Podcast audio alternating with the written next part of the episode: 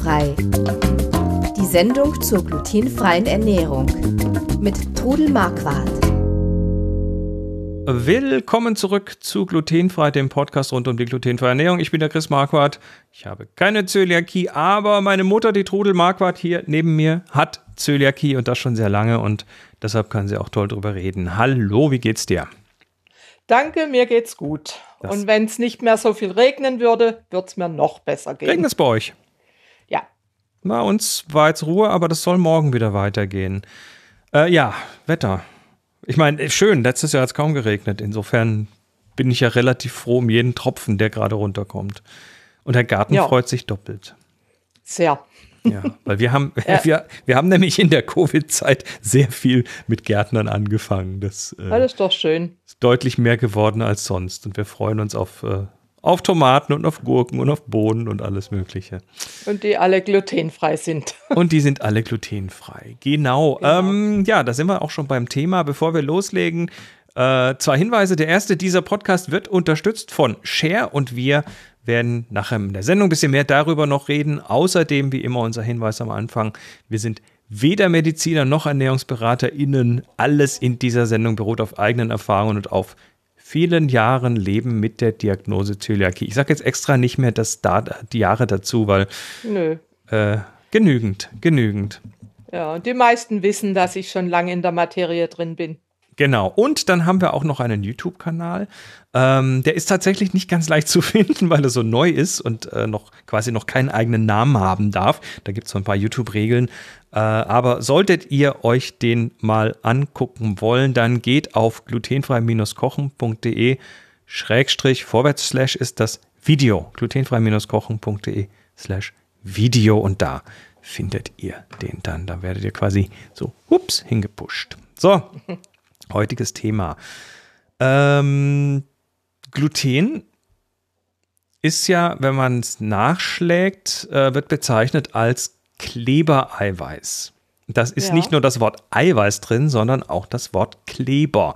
Das klebt Und nämlich ganz schön. Wer das mal äh, quasi in seiner Reinform in den Fingern gehabt hat, der wird wissen, wie klebrig das ist. Und durch diese Klebrigkeit wird das Brot ja, äh, elastisch. Und ja, und es bindet einfach diesen Teig. Es bindet Flüssigkeit und es macht den Teig elastisch und das, deshalb können in diesem, im glutenhaltigen Brot dann eben diese schönen Bläschen entstehen und so weiter. Wenn wir das ohne Gluten machen wollen, dann können wir das auch, aber wir müssen dieses Gluten, dieses Klebereiweiß ersetzen durch andere Sachen, die kleben im Prinzip. Ja, Bindemittel. Ne? Bindemittel. Das ist ein ganz ja. zentrales Thema beim Backen, äh, beim glutenfreien Backen, dass wir Bindemittel einsetzen müssen, die uns, ja, die uns helfen, diese, diese verloren gegangenen Eigenschaften des glutenhaltigen Brotes wiederherzustellen. Ja, und das geht aber ganz gut. Und die Fertigmehle haben alle schon Bindemittel drin. Das ist nämlich das Geheimnis an der Sache. Die Bindemittel sind genau. da quasi schon mit eingearbeitet. Und äh, da, lass uns doch mal so ein paar Bindemittel durchgehen und auch ein bisschen über deren Eigenschaften reden. Du hast ja aufgeschrieben, zum Beispiel das Johannisbrotkernmehl. Ja, der Johannisbrotkern, das ist ein Baum, der hat Schoten und mhm. diese äh, ja, Kerne, die da drin sind, die werden gemahlen und das ist dieses Johannisbrot-Kernmehl.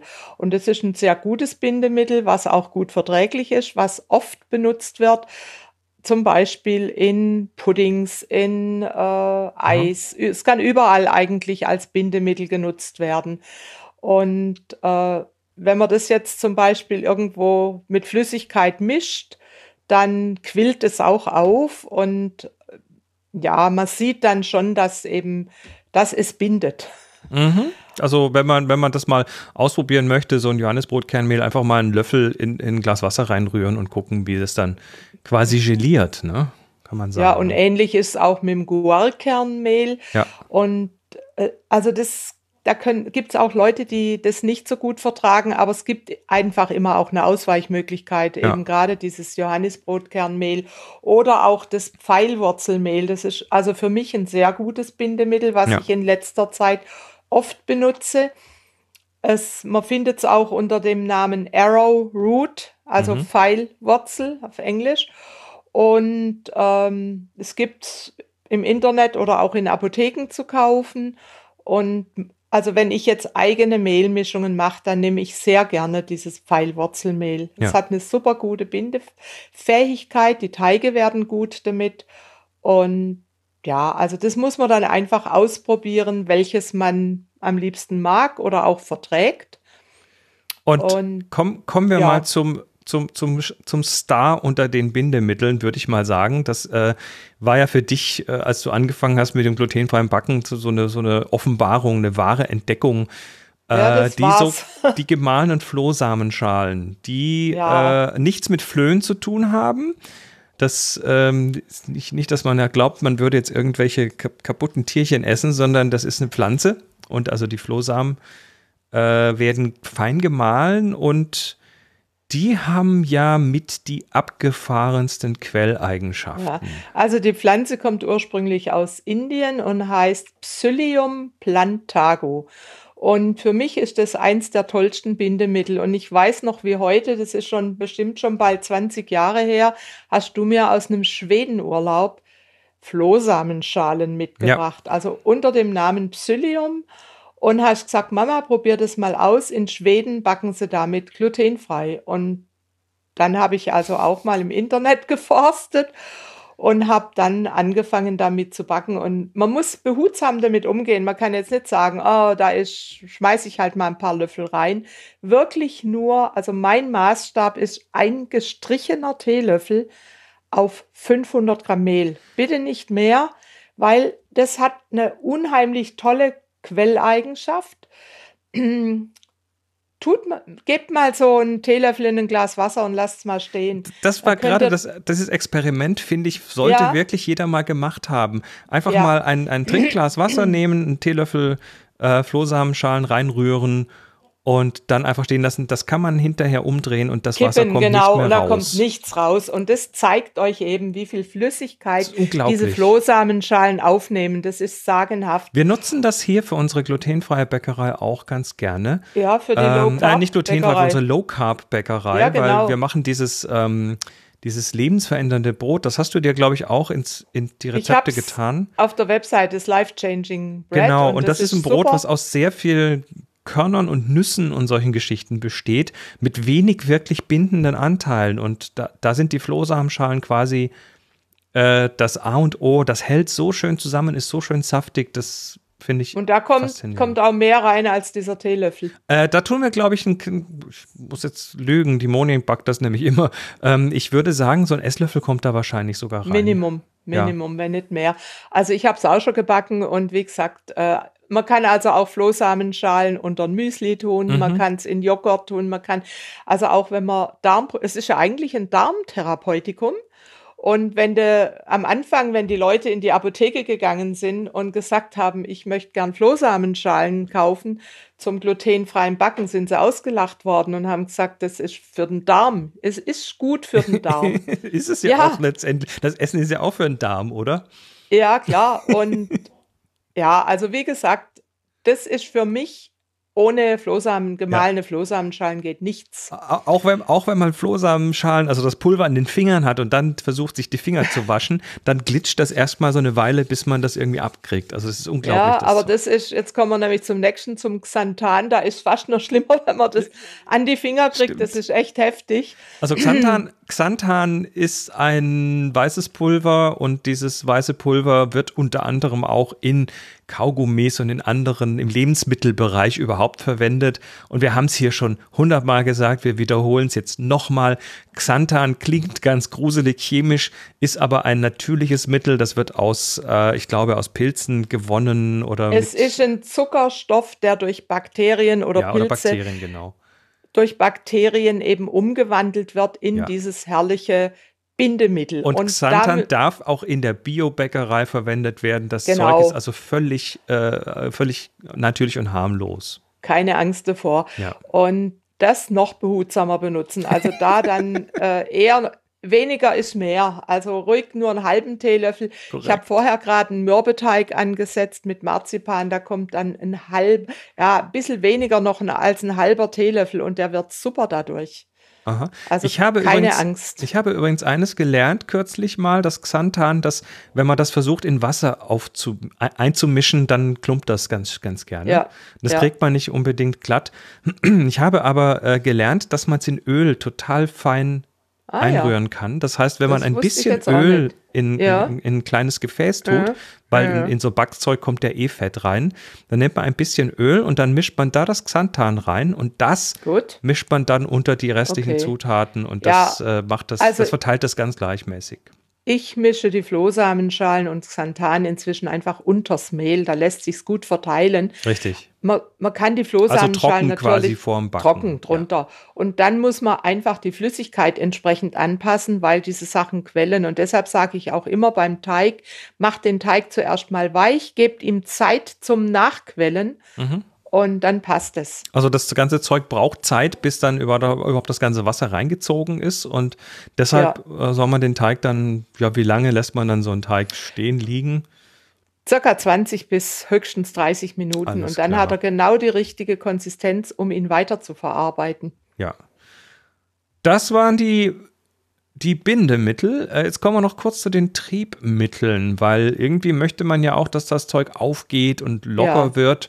Und da ist, glaube ich, zum, zum glutenhaltigen Backen kein großer Unterschied, oder? Nee, man kann genauso Hefe, Backpulver, Sauerteig oder auch Hirschhornsalz. Ich erkläre das jetzt noch. Mhm. Hefe wird oft nicht gut vertragen. Also Leute, die zum Beispiel Histaminunverträglichkeiten haben, sollten mit Hefe vorsichtig sein. Okay. Aber es heißt nicht, dass sie sie gar nicht vertragen. Und da empfehle ich dann einfach, backt einfach mal mit langer Teigführung, mit wenig Hefe.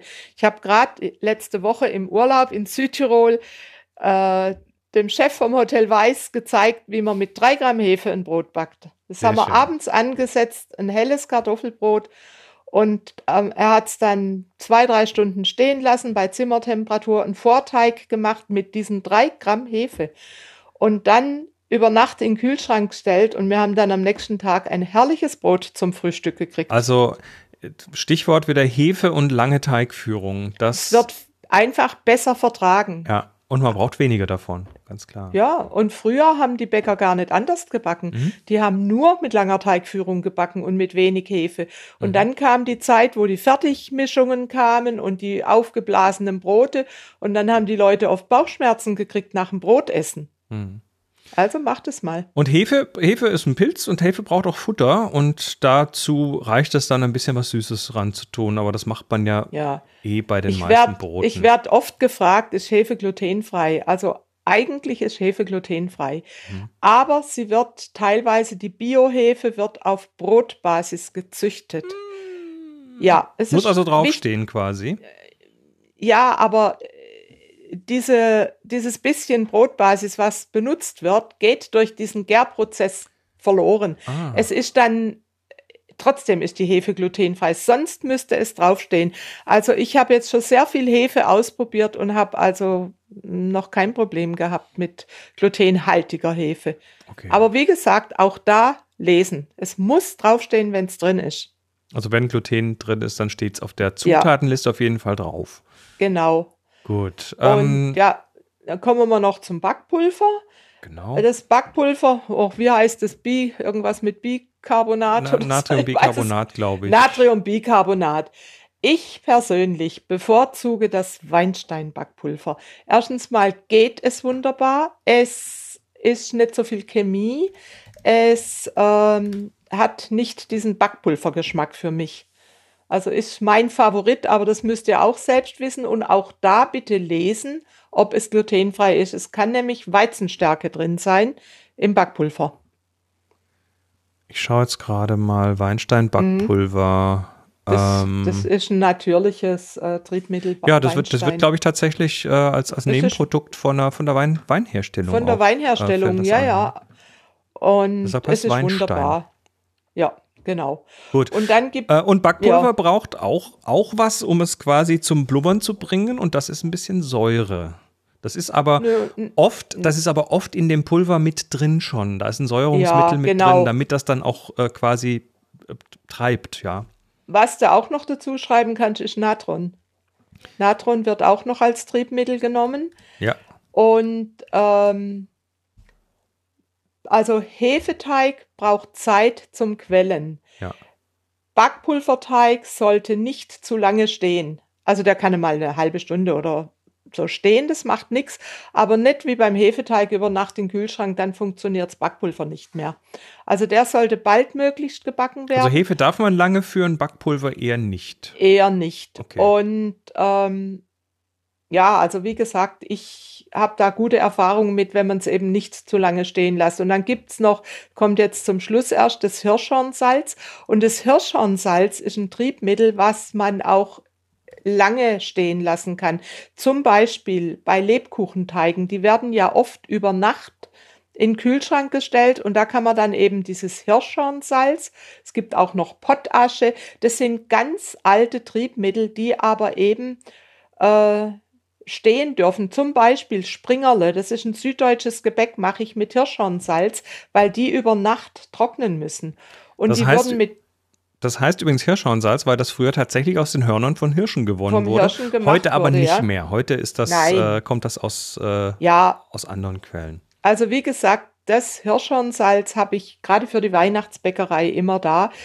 Und da mache ich also in Lebkuchenteig oder in diese Springerle, die dann Füßchen kriegen müssen. Und wenn ich da Backpulver nehmen würde, würde es nicht funktionieren. Mhm.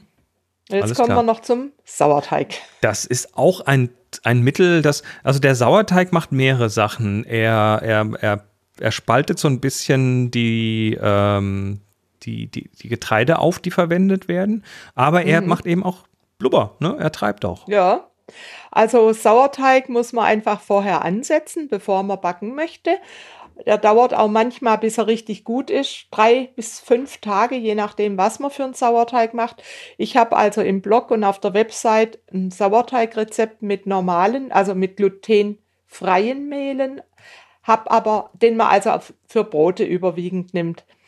Ich habe aber auch einen hellen, milden Sauerteig, der heißt Lievito Madre. Und Ich mache ja mal kurz unsere Website auf. Also wer das jetzt Ja. hier im Video sich anschaut, äh, einfach mal Sauerteig rechts oben in die Suchbox eingeben und dann findet man hier unter Grundrezepte zum Beispiel den Lievito Madre und da wird genau erklärt, Schritt für Schritt, wie man sich so einen ansetzt. Und das funktioniert auch. Und das ist einfach ein milder, heller Sauerteig, den man in jeden Hefeteig nehmen kann, auch in süßen Hefeteig. Es, der, äh, das Ergebnis nachher ist nicht sauer, aber es hilft einfach, diesen Teig besser aufgehen zu lassen. Er wird total elastisch, wenn man da ein Brötchen backt und das mit den Fingern so zusammendrückt, geht es nachher wieder auseinander. Also da sind immer alle verblüfft, wie toll das wird.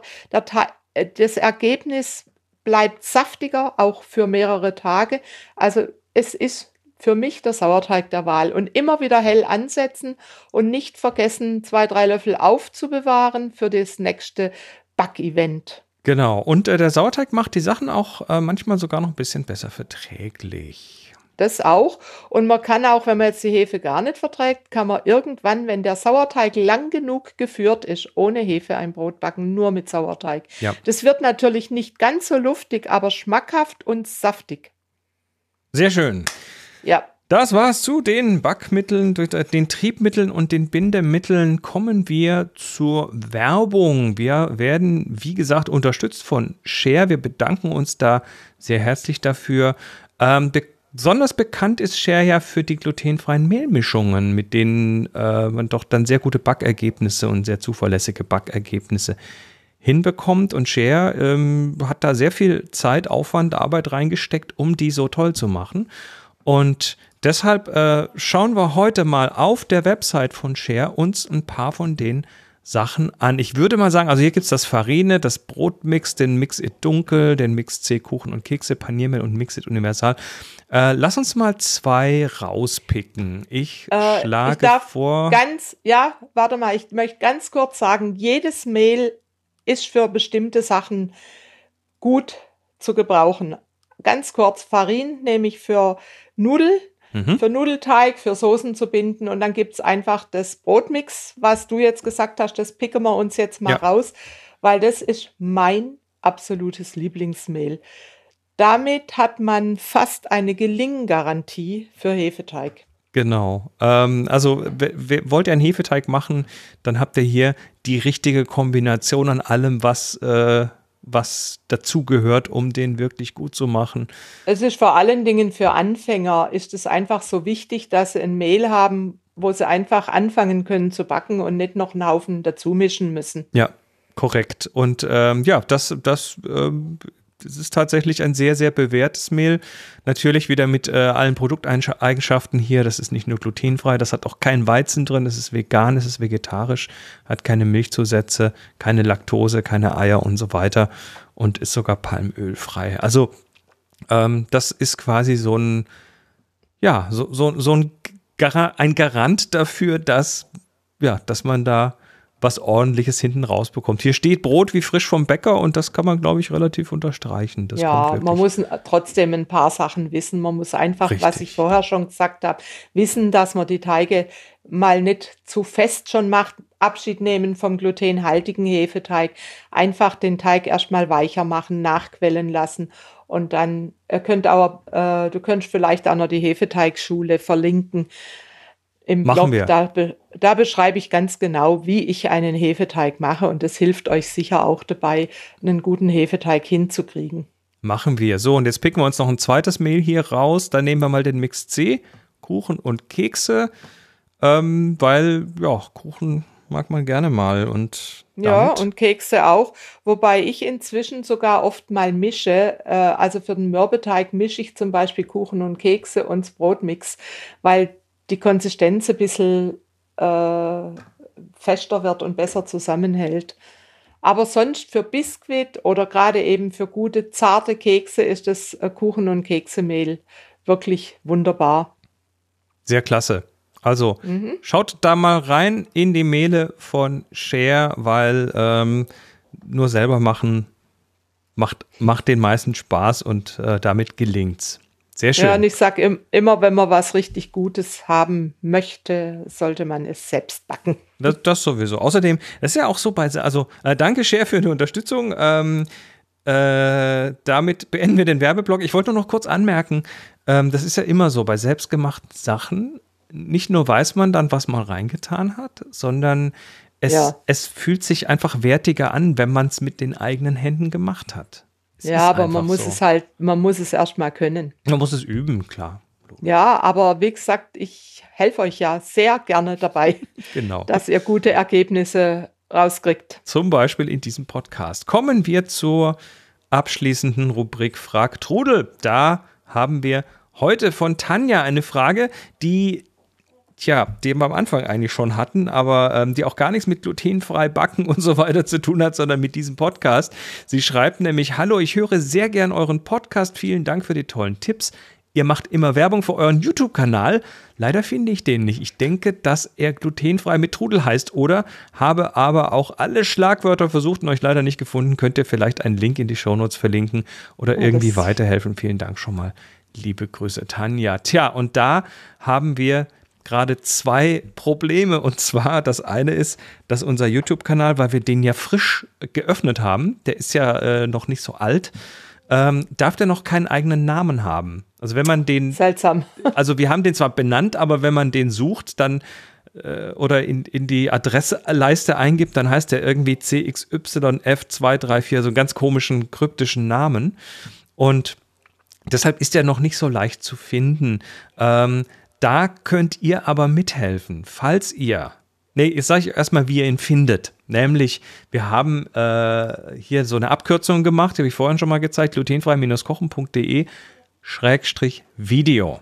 Und da werdet ihr quasi rüber geschubst auf YouTube genau zu unserem Kanal. Ich äh, mache das mal kurz hier. Äh, ich zeige euch das mal. Also so sieht der aus. Ähm, das Logo ist diese, ja, diese, diese, diese, äh, diese weiße Geschichte, wo glutenfrei steht und oben diese Ähren drauf sind. Und wenn ihr dann dort seid, dann die große Bitte, klickt auf den Abonnieren-Knopf, macht Daumen hoch und klickt auf diesen roten Abonnieren-Knopf und vielleicht noch die Glocke, weil wenn ihr das macht, dann signalisiert ihr quasi YouTube, dass wir wichtig sind. Und der nächste, der dann nach zum Beispiel so Stichworten sucht wie glutenfrei, Podcast, Trudel oder auch die zusammen, der findet dann den Podcast auch leichter. Also mhm. wir müssen quasi äh, YouTube helfen, A, äh, indem ihr das abonniert, dann dürfen wir nämlich, wenn genügend Abonnenten da sind, uns auch endlich mal so einen eigenen Link machen, also so youtube.com schrägstrich glutenfrei zum Beispiel. Und äh, dazu brauchen wir aber noch ein paar Abos von euch und dann eben äh, ja die, die, die Daumen hoch und so weiter, die dann einfach signalisieren, oh, das wollen viele Leute sehen, das schlagen wir dann in Zukunft beim Suchen den anderen auch vor. Ja, ist alles ein bisschen kompliziert, aber wie gesagt, wenn ihr glutenfrei kochen.de-video eingebt äh, in euren Webbrowser, dann landet ihr auf jeden Fall auf dem YouTube-Kanal mit den Videos. Und dann könnt ihr uns jetzt zum Beispiel winken sehen. Ne? so, damit sind wir aber am Ende dieser Sendung angekommen. Wir bedanken uns bei Share für die tolle Unterstützung. Äh, wir danken euch fürs Zuhören und fürs Zuschauen. Äh, wir sind nächste Woche wieder da. Dann mit dem Thema glutenfrei Essen im Restaurant. Bis dann, macht's gut. Und tschüss. Tschüss. Ciao. Sie hörten glutenfrei. Die Sendung zur glutenfreien Ernährung mit Todel Marquardt. Über 900 glutenfreie Rezepte und weitere Informationen auf www.glutenfrei-kochen.de.